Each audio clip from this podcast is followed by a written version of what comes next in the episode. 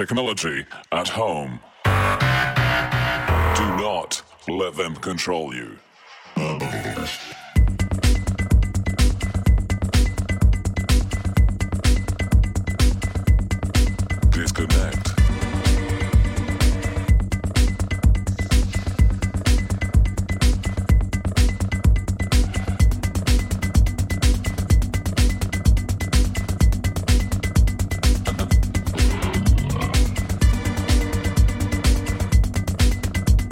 Do not